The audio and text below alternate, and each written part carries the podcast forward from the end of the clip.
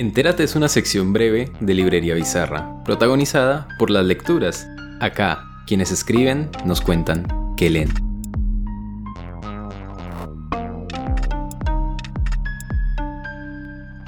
Giuseppe Caputo me parece fundamental en, ese espacio. Margarita García Roballo, sin duda. Creo que los textos ensayísticos de Carolina Sanín también están abriendo puertas. En poesía está pasando, están pasando cosas interesantes también están empezando a surgir sobre todo muchas mujeres poetas, Tania Ganitsky, María Paz Guerrero.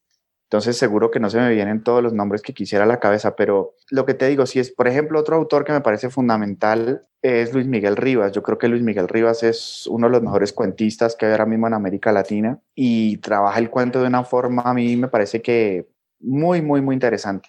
No sé, soy como, soy como optimista, estoy viendo, bueno, Santiago Rodas también, que es un gran poeta, de Medellín.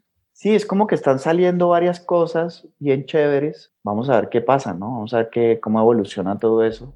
Tiene también, ojalá que todo esto vaya acompañado de una crítica que sepa leer esos autores, ¿no? Todo lo que está pasando allí.